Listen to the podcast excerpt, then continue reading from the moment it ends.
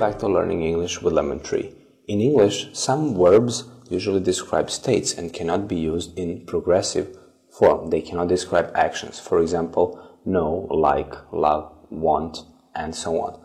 Others, however, can describe states, but they have a different active meaning. For example, be, have, taste, smell, think, and so on. Today, you're going to learn the difference between these two meanings. Let's have a look. I'm having breakfast. Join you later. I have blue eyes. I'm having breakfast. Join you later. I have blue eyes. I'm having breakfast. It means this is the action. So here we use present continuous to describe an action. Action is taking place at the moment of speaking. I'm having breakfast. I'm eating. It's the action.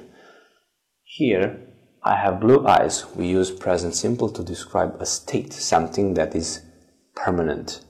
I have blue eyes. I have blue eyes. I'm having breakfast. Join you later. Thank you for watching. See you in the next video.